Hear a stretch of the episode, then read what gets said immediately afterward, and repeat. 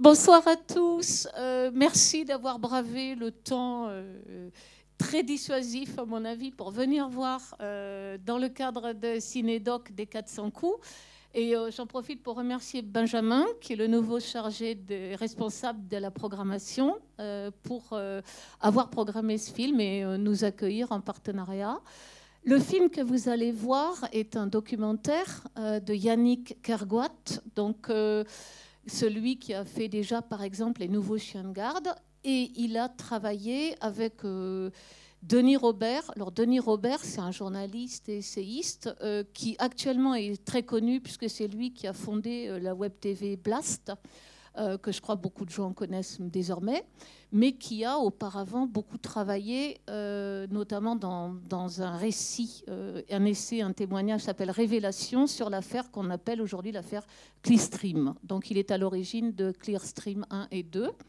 Donc voilà, les, deux compères se sont associés. Ils avaient évidemment une bonne culture des problèmes concernant l'évasion fiscale et la fraude fiscale.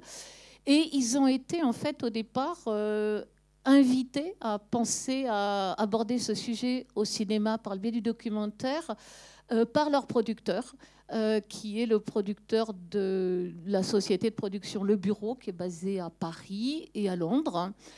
Euh, tous les trois, au début, ils se sont attirés des refus immédiats. C'est-à-dire quand le producteur a commencé à démarcher, y compris et surtout les chaînes de télévision, on lui a dit tout de suite que non, il n'y aurait pas de financement. C'était un sujet qui n'intéressait personne. Donc je vous félicite parce que vous venez voir un sujet qui n'intéresse personne.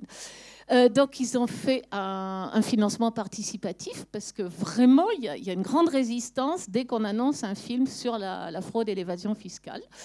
Euh, et le documentaire dure 1h54. Il leur a demandé 5 ans de travail euh, à partir de la conception jusqu'à sa sortie en salle euh, en décembre 2022. Voilà, donc bon film. Et on se retrouve après, pour ceux qui ont un peu de temps, pour un échange, des questions, un débat, si le cœur vous en dit.